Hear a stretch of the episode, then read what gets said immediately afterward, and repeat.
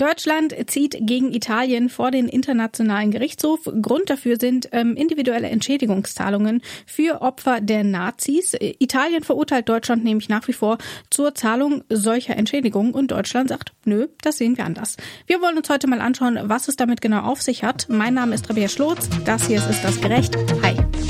Ist das gerecht? Der Podcast über aktuelle Urteile und Grundsatzfragen der Rechtsprechung mit Achim Dörfer. Und natürlich ist auch wieder Rechtsanwalt Achim Dörfer mit dabei. Ich sage Hallo Achim und Grüße nach Göttingen. Hallo Rabea und Grüße nach Leipzig. Es handelt sich hier um Prozesse, die haben es in sich. Also das sind individuelle Entschädigungszahlungen mhm. und italienische Gerichte verurteilen Deutschland dazu, diese individuellen Entschädigungszahlungen für Nachkommen der Nazi-Opfer zu zahlen. Deutschland sagt, nö, zahlen wir aber nicht. Warum? Wo ist das Problem? Das Problem ist, dass wir uns hier, ich sag's mal gleich von Anfang an, damit man das so ein bisschen im Hinterkopf mit sich tragen kann, in einem Spannungsverhältnis zwischen Völkerrecht, dem völkerrechtlichen Schutz staatlicher Souveränität und ähm, dem Schutz individueller Menschenrechte befinden. Mhm. Und ähm, vielleicht auch nochmal da kurz vorab, was ist denn der Internationale Gerichtshof? Nicht zu verwechseln mit dem Internationalen Strafgerichtshof, auch wenn mhm, die beide in Den Haag sitzen. Ähm, der Internationale Gerichtshof ist nach 1945 auf UNO-Ebene gegründet worden und der ist nur anrufbar durch Staaten und der klärt auch nur eine, einen kleinen Katalog von Rechtsfragen. Das ist im Artikel 36, meine ich, des Statuts dort festgehalten. Ähm, unter anderem zwei, auf die es eben hier ankommt, nämlich Rechtsfragen des Völkerrechts, die streitig sind zwischen zwei Staaten, und Rechtsfragen der Anwendung völkerrechtlicher Verträge, die streitig sind zwischen zwei Staaten. Das sozusagen nur vorab. Mhm. Das also vorab und deswegen schauen wir uns doch mal an, was davon der ähm, internationale Gerichtshof jetzt entscheiden soll. Das Ganze hat eine ziemlich lange Geschichte, denn eigentlich hat der ähm, internationale Gerichtshof schon 2012 entschieden und zwar zugunsten von Deutschland. Mhm. Es ist nämlich so, dass italienische Gerichte die deutsche Bundesregierung dazu verurteilen, Nachkommen von ähm, Nazi-Opfern Entschädigungen zu zahlen, zum Beispiel, weil sie hingerichtet wurden, weil Kriegsverbrechen in dem in dem Dorf verübt wurden und so weiter. Und Deutschland soll eben individuelle Entschädigung an diese Opfer zahlen. Deutschland sagt allerdings, es gibt die sogenannte Staatenimmunität und deswegen müssen wir gar nicht zahlen. Und der Internationale Gerichtshof hat diese Auffassung 2012 auch bestätigt. Mhm. Achim, was ist die Staatenimmunität? Also, Staatenimmunität bedeutet, dass ich einen fremden Staat nicht vor meinem Gericht verklagen kann. Also, ne, ich kann mhm. jetzt in Staat A nicht Staat B vor einem Gericht des Staates A verklagen. Mhm, ich kann genau. zwar den Staat B vor dem Gericht des Staates B verklagen, das kennen wir auch, nennt sich zum Beispiel Staatshaftungsrecht in Deutschland, aber ich kann nicht Italien in Deutschland oder Deutschland in Italien als Staat verklagen. Das wäre dann die Rechtsfrage, die der Internationale Gerichtshof hier im Rahmen der Anwendung allgemeinen Völkerrechts nochmal zu klären hätte. Ähm, ich sage mal gleich das zweite Argument des äh, sozusagen der deutschen Klage, bevor wir dann mal zu den Gegenargumenten und deren Abwägung und politischen Hintergründen kommen. Das zweite mhm. Argument ist eine ein Argument, ähm, was unter den Katalog fallen würde des Internationalen Gerichtshofs unter dem Punkt Anwendung völkerrechtlicher Verträge, ähm, dass nämlich Deutschland sagt, wir haben doch 1957 war es, glaube ich, mit einer ganzen Reihe europäischer Staaten so allgemeine Abkommen geschlossen, Reparationszahlungsabkommen, äh, so auch mit Italien, haben da 40 Millionen Mark gezahlt und da fällt das mit drunter. Das ist also alles schon damals mitbezahlt worden. Das wäre jetzt das zweite Argument Deutschlands. Genau, und wir gehen diese Argumente auch gleich der Reihe nach durch. Ich will aber erstmal bei der Staatenimmunität bleiben, denn eigentlich haben wir ja schon ein Urteil zur Staatenimmunität und trotzdem gibt es nach wie vor Urteile seit 2012 ungefähr 25, die Deutschland eben zu solchen individuellen Entschädigungszahlungen verpflichten. Wieso, wie geht das denn überhaupt? Ich meine, wir haben ja schon ein Urteil vom Internationalen mhm. Gerichtshof. Italien verurteilt aber einfach weiter. Wie passt ja. das zusammen? Das passt sehr gut zusammen, ähm, weil wir nämlich auf die, dieser internationalen Ebene ja gar keine Möglichkeit der Vollstreckung haben. Das ist ja wie bei all diesen Spruchkörpern so, die quasi auf Freiwilligkeit zwischen Staaten beruhen. Und es ist ja so, Deutschland argumentiert einerseits mit der staatlichen Souveränität, hm, Italien ist aber auch ein souveräner Staat. So. Und die haben ihre eigenen Gerichte, die haben zum Beispiel auch ein Verfassungsgericht. Und das italienische Verfassungsgericht hat, nachdem eben 2012 das Urteil des Internationalen Gerichtshofs Hofs erging, hat das italienische Verfassungsgericht 2014 gesagt, ich habe mir da sogar die Mühe gemacht, das nochmal im italienischen Wortlaut nachzulesen, auch wenn wir heute nicht mit lateinischen Sprüchen dienen können. Ja, mach. Ich, ich bin so Na, gespannt, dich Italienisch sprechen zu hören. Habe ich hier nicht. Ich äh, soll mir den Leser echt quälen, damit nein, wir tun es nicht. Ähm, ich habe es aber nachgelesen und der italienische, äh, das italienische Verfassungsgericht hat gesagt, jawohl, das stimmt. Es gilt die Staatenimmunität grundsätzlich vor deutschen, äh, vor, vor italienischen Gerichten, auch die Staatenimmunität Deutschlands. Aber die ähm, normalen Gerichte in Italien müssen eben trotzdem darüber nachdenken, ähm, ob sie diese Staatensouveränität nicht unter Menschenrechte und Grundrechte stellen äh, die in der italienischen Verfassung festgehalten sind, so des, des souveränen italienischen Staates per consentire alle Vittime di crimini di guerra e di crimini, jetzt ist das gerade die Seite gesprungen, contro l'umanità di presentare ricorsi individuali contro gli stati sovrani. Ob man nicht sozusagen dieses Staatssouveränitätsprinzip doch unterordnen muss dem Recht der Einzelopfer, ähm, für Kriegsverbrechen und Verbrechen gegen die Menschlichkeit dann doch ähm, souveräne Staaten Anspruch zu nehmen. Das ist quasi ein Unerträglichkeitsargument. Die sagen, ja, ja, dieses Formale, das gilt natürlich alles, bis zu dem Punkt, wo es um schwerste Kriegsverbrechen und Verspre Verbrechen gegen die Menschlichkeit geht. Da wäre das ja unerträglich, wenn Deutschland einfach davonkommt, weil die sich auf irgendwelche formalen Prinzipien berufen. In diesem Ausnahmefall muss es eben italienischen Gerichten dann doch zustehen, ähm, das individuelle Menschenrecht über die völkerrechtliche Staatensouveränität zu stellen. Und genau darüber muss jetzt auch der Internationale Gerichtshof entscheiden, denn Deutschland ist eben gegen diese Urteile jetzt vor den Internationalen Gerichtshof gezogen. Denn diese Urteile, auch wenn sie erstmal nicht in Deutschland vollstreckt werden können, haben trotzdem Konsequenzen. Denn Deutschland droht, äh, dass äh, diverse Institute in, mhm. äh, also diverse deutsche Immobilien einfach versteigert werden, um Jawohl. sich das Geld eben auf diese Weise zu holen. Zum Beispiel eben das Goethe-Institut in Rom. Also das sind quasi Institute, die gehören Deutschland, sind aber in Rom. Das das Goethe-Institut zum Beispiel, um deutsche Kultur im Ausland zu vertreten, also hier in dem Fall in Italien. Und wenn die Gebäude einfach versteigert werden, dann holt man sich eben darüber das Geld und Deutschland will das natürlich nicht. Und mhm. deswegen wird jetzt eben erneut vom Internationalen Gerichtshof geklagt. Willst du denn schon ungefähr abschätzen, wie der Internationale Gerichtshof das einschätzt? Denn er hat ja auch 2012 zugunsten Deutschlands entschieden. Wieso sollte sich das denn plötzlich ändern? Also ich denke, der Internationale Gerichtshof wird es wieder genauso entscheiden, zumal da auch Richter sitzen, die aus Staaten kommen, ähm, wo so individuelle Menschenrechte, glaube ich, ziemlich wumpe sind. China zum Beispiel oder eingeschränkt auch Marokko. Mhm. Und die werden natürlich genauso entscheiden, weil sie eben auch dafür zuständig sind. Ne? For someone with a hammer, everything looks like a nail. Da die also nur Völkerrecht anwenden, äh, werden sie ja gar nicht auf die Frage von Verbrechen gegen die Menschlichkeit und sowas können sie irgendwie gar nicht. Ja, mhm. sie können diese formale Frage entscheiden. Das wird Deutschland nur überhaupt nichts bringen, weil äh, das ja 0,0 an der italienischen Verfassung ändert. Also genau, und wir haben es ja jetzt auch gesehen, auch das bisherige Urteil hat italienische Gerichte ja nicht davon abgehalten, trotzdem weiter Verurteilungen auszusprechen. Und ich meine zu Recht, weil natürlich das außerhalb der Reichweite des Internationalen Gerichtshofs liegt, ähm, welche Prioritäten die italienische Verfassung äh, setzt. Und ähm, insofern handelt es sich hier auch zum Teil natürlich um ein politisches Manöver. Dasselbe politische Manöver hat übrigens schon mal geklappt mh, hm, gegenüber Griechenland. Als nämlich Griechenland auch individuelle Klagen ähm, zugelassen hat. Auch damals ging es schon um die Pfändung des Goethe-Instituts. Nur saß Deutschland damals an einem verdammt langen Hebel. Wir erinnern uns, das war nämlich so ungefähr während der Zeit, als wahnsinnig viele europäische Gelder nach Griechenland flossen, wegen der dortigen Finanzkrise. Und Griechenland mhm. ist eben auch eine etwas kleinere Nummer. Äh, da hat man das Ganze durch politischen Druck gelöst. Im Übrigen unter großer Häme auch der deutschen Öffentlichkeit, die ich als hm, Nachkomme jüdischer Ermordeter für genauso schmerzhaft empfunden habe wie meine griechischen Freunde. Äh, Italien ist aber eine ganz andere Gewichtsklasse. Das heißt, dieses politische Manöver wird auch so nicht funktionieren.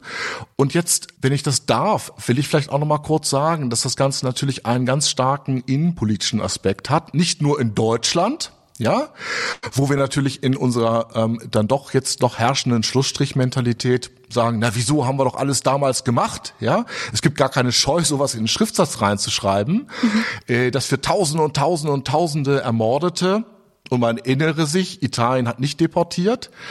Ähm, es waren wirklich Deutsche, die das gemacht haben. Ähm, man hat also jetzt keine Scham zu sagen, dass dafür 40 Millionen Mark ausgereicht haben sollen. Äh, das ist sozusagen der, der deutsche politische Aspekt, eben mit diesem finanziellen Schlussstrich ein weiteres Mal durchzukommen. Dann hat das Ganze aus meiner Sicht einen außenpolitischen Aspekt, den ich als sehr unangenehm empfinde, weil natürlich Russland sich das Ganze ganz genau anschauen wird. Deutschland hat glaube ich, hier den fälschesten Zeitpunkt äh, erwischt, äh, sich nochmal bestätigen zu lassen, dass Staatensouveränität über Menschenrechte geht. Das ist ja im Prinzip die Position, die Deutschland durchziehen will. Natürlich aber um auch die, um quasi die Pfändung der Institute in Rom ja, ja. und der Immobilien zu verhindern. Also es ist jetzt, glaube ich, nicht so, dass Deutschland gesagt hat, hm, jetzt während Kriegsverbrechen in der Ukraine stattfinden, ist ein guter Zeitpunkt, sondern es droht aktuell einfach äh, die Versteigerung dieser Immobilien. Also, also ich glaube, das erklärt so ein bisschen den Zeitpunkt. Das sollten wir vielleicht auch einordnen. Jein. Ähm, ich finde es gut, dass du mir da widersprichst und mich dazu äh, drängst, das noch etwas besser zu begründen. Ich würde mal sagen, jein. Denn Deutschland könnte doch auch ähm, Fendungssicherheit leisten, durch Geld einfach. So können ja auch oder die können ja auch unter Vorbehalt der Rückforderung zahlen. Man lässt es also auf diese spektakuläre Geschichte, ja, die Villa Massimo, äh, was so jeder kennt, ja, das soll jetzt gefändet werden in Rom ähm, statt einfach zu sagen, okay Leute, ähm, wir reden über kleine Summen, ja, 25.000 Euro zum Beispiel. Wir zahlen das erstmal unter Vorbehalt. Mhm. Oder wir leisten dafür Sicherheit. Kann man im deutschen Vollstreckungsrecht machen. Ging in Italien sicherlich auch. Man lässt es also auf diesen spektakulären Showdown ankommen und das passt natürlich schlecht, weil ähm, das ja auch bedeutet, dass all das, was wir in Butscha zum Beispiel in der Ukraine gesehen haben, ähm, da dann auch jetzt schon nochmal festgezurrt wird, dafür wird man den russischen Staat niemals verklagen können. Die individuellen Opfer werden da niemals eine Entschädigung äh, für bekommen, wenn wir jetzt nochmal das Recht der Staatensouveränität festzurren. Und wenn ich es darf, würde ich ganz gerne auch noch was zum politischen Hintergrund Italien sagen. Es sei denn, du hast Na noch gut. so eine Zwischenfrage.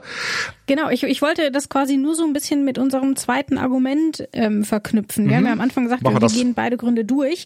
Ähm, und denn hier haben wir ja noch das Argument äh, der Menschenrechte. Und vielleicht kannst du das jetzt noch so ein bisschen auch in den rechtlichen Kontext setzen, ähm, wie das Ganze dann zusammenpasst. Also das passt schon äh, zusammen und ich finde eigentlich, dass das italienische Verfassungsgericht da recht klug argumentiert hat. Äh, wir müssen es ja an der Stelle wirklich gegeneinander abwägen, das prallt ja beides aufeinander. Ne? Wir mhm. haben also einerseits dieses Prinzip der Staatensouveränität, was wichtig ist, denn hier haben wir es mit zwei äh, lupenreinen Rechtsstaaten zu tun, aber es gibt ja auch andere Staaten und ähm, ich möchte ja nicht, dass vor einem rechtlich oder rechtsstaatlich zweifelhaften Gericht ähm, Deutschland verklagt wird in irgendeinem Land der Welt, da riesige Summen zu zahlen. Also insofern dieses Prinzip der Staatensouveränität schon richtig. Ähm, aber andererseits, mh, hm, ich glaube, ne, jeder von uns, wenn wir so drüber nachdenken, das ist schon hart. Also ähm, da gibt es Menschen, die haben ihre ganze Familie verloren. Die haben jetzt vor einem italienischen Gericht 100.000 äh, Euro Schmerzensgeld Entschädigung erstritten, was für so ein verlorenes Leben und sei es auch Arbeitsleben, ja, wenn man es rein finanziell nur sieht, wahnsinnig wenig ist. Und mhm. denen sollen wir jetzt sagen, da gibt es aber so ein abstraktes Prinzip. Ähm, Also das muss man irgendwie unter einen Hut kriegen und ich finde es eigentlich ganz geschickt, wie äh, das italienische Verfassungsgericht das gemacht hat, dass sie sagen, grundsätzlich gilt immer die Staatensouveränität, außer in ein paar ganz unerträglichen Ausnahmefällen der Verbrechen gegen die Menschlichkeit. Ähm, ja, das zu dem Punkt. Aber dann ist natürlich für mich irgendwie die Frage, ähm, wenn wir jetzt mal davon ausgehen, der internationale Gerichtshof urteilt nochmal genauso und mhm. Italien sagt weiterhin, wir sehen das aber anders. Wie löst man diesen Konflikt denn? Kann man eigentlich nur politisch lösen? Also ähm, es gibt quasi keinen äh, UN-Gerichtsvollzieher, der dann da eingeschwebt kommt. Äh, das Ganze obliegt dann, wenn ich es richtig gelesen habe, im Statut dann vielleicht nochmal der UN-Vollversammlung. Die können natürlich Italien äh, verurteilen, ja, dafür, dass sie sich an diesen Schieds, äh, an diesen Gerichtsspruch des Internationalen Gerichtshofes nicht halten. Aber das wäre nicht der erste Fall, wo ein Staat sich daran nicht hält. Mhm. Und das bleibt dann sanktionslos. Also Marokko hat sich zum Beispiel im Fall der Westsahara mal an so einen Spruch nicht gehalten gibt's dauernd äh, oder jedenfalls öfters, nicht dauernd, so viele Fälle gibt's ja auch nicht. Und äh, das wäre dann halt so, das wäre politisch unangenehm. Ähm, Italien stünde dann natürlich so ein bisschen äh, komisch da, äh, völkerrechtlich, aber ähm, andererseits komme ich jetzt halt nochmal zu dem ganz wichtigen Punkt, das muss man, glaube ich, wissen, um das zu verstehen, hat es auch eine ganz große innenpolitische Dimension in Italien. Ähm, denn Italien hat ja schon sehr und äh, gelitten auch unter den Verbrechen der Deutschen, die da verübt wurden. Und Italien hat äh, eigentlich niemals das so richtig aburteilen können. Auf der strafrechtlichen Ebene mh, hm, gab es dann zwar Urteile gegen ähm, wirklich Menschen, die Schlimmeres getan haben, als äh, wir es in Butcher gesehen haben. Und diese SS-Leute sind also von Deutschland weder ausgeliefert worden ähm, auf italienische Urteile hin in den 50er Jahren, noch ist die Strafe in Deutschland verstreckt worden, was man auch hätte machen können. Die sind also frei geblieben, obwohl sie hunderte von Menschen ermordet hatten. Mhm. Ähm, was natürlich nach wie vor ein, ein schmerzender Stachel auch im, im italienischen kollektiven äh, Gedächtnis ist, zumindest derer, die sich für Menschenrechte ähm, interessieren. Dann hatten wir einen ähm, Menschen, der in Italien also angeklagt wurde, wo sich ähm, Helmut Schmidt, ähm, Willy Brandt, ähm, die Kirchen alle für seine Freilassung eingesetzt haben. Der hat 335 italienische Zivilisten ermorden lassen, eine Reihe eigenhändig durch Genickschuss und der deutsche Bundeskanzler, zwei deutsche Bundeskanzler haben gesagt, den müsst ihr freilassen, der Arme, der Arme, ähm, hat drei Anwälte bezahlt bekommen vom deutschen Steuerzahler und ist dann aus der Haft geflohen, weil seine Frau ihn da irgendwie rausgeschmuggelt hat, die nämlich ähm, fast 30.000 D-Mark, das war viel Geld in den 50ern, für ähm, Besuche für ihren Mann bekommen hat, ist er aus der Haft bekommen, gekommen und ähm, durfte dann in Ruhe sterben in Deutschland. Ähm, auf seiner Beerdigung wurde der Hitlergruß gezeigt. Punkt. Äh, und für so jemanden haben sich dann ähm, Willy Brandt und Helmut Schmidt eingesetzt. Das schmerzt dann eben auch, diese Flucht. Und es schmerzt ganz besonders in Italien die Affäre um den sogenannten Schrank der Schande dass nämlich auf Druck Deutschlands der italienische Verteidigungsminister 1956 Ermittlungsakten in einem Schrank hat verschwinden lassen und die wurden erst 1994 wiederentdeckt, 1998 festgestellt, dass dieses Verschwinden lassen rechtswidrig war. Da kommen wir jetzt schon im heutigen näher. So, also Schrank der Schande, äh, Ende der 90er und dass man dann natürlich sagt, oh, nachdem man so einen Skandal hatte und der aufgedeckt wurde und Menschen wirklich auf deutschen Druck, italienische Minister, deutsche Verbrechen unter den Teppich gekehrt haben, dass man dann sagt, nein, ähm, das wollen wir nicht nochmal. Wir geben jetzt mal langsam nach äh, 70 Jahren den Menschenrechten die Priorität. Ähm, das kann man da, glaube ich, ganz gut verstehen. Und noch ein weiteres, naja, Deutschland hat sich das ja auch irgendwie selber zuzuschreiben. Das ist natürlich jetzt, ne, ähm, so ein bisschen schwingt das Pendel da jetzt zurück. Mhm. Und wenn wir uns jetzt aber mal anschauen, was es denn jetzt konkret bedeutet für die nächsten Schritte, also mhm. du sagst, ähm, wahrscheinlich wird der, IGH, äh, wird der ähm, IGH wieder erneut zu entscheiden und wahrscheinlich wird Italien einfach weiterhin sagen, hm, so ist es aber. Ganz faktisch ist es aber so, dass es in der Regel mehrere Jahre dauert, bis der internationale Gerichtshof überhaupt irgendwas entscheidet. Deswegen ist jetzt natürlich äh, ganz brisant, weil am 25. Mai soll in Italien oder bis zum 25. Mai soll in Italien entschieden werden, ähm, ob die Gebäude, also das Deutsche Archäologische Institut, das Goethe-Institut, aber auch das Deutsche Historische Institut in Rom und auch die Deutsche Schule in Rom, ob die versteigert werden können. Das mhm. soll eben bis zum 25. Mai entschieden werden. Bis dahin hat der IGH natürlich noch überhaupt keine Entscheidung zu irgendwas getroffen.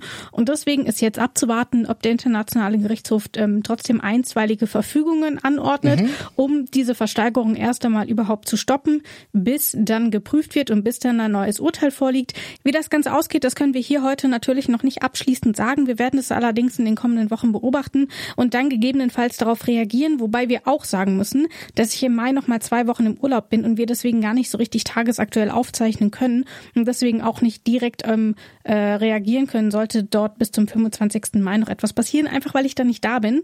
Ähm, aber das holen wir dann natürlich nach, äh, ja. sobald wir dann wieder frisch aufzeichnen. Und deswegen sei jetzt erstmal gesagt, ich halte fest, es ist ein bisschen komplizierter. Das Ganze wird sich wahrscheinlich noch einige Zeit ziehen. Du sagst aber insgesamt, das ist so nicht gerecht. Ähm, das, was Deutschland versucht, ist so nicht gerecht. Das mag jetzt äh, etwas überraschen, dass ich das so sage, äh, weil ich glaube, der Mainstream der deutschen Presse da eine ganz andere Position einnimmt. Tatsächlich überrascht mich das null. Dass ich das so sage? Ja.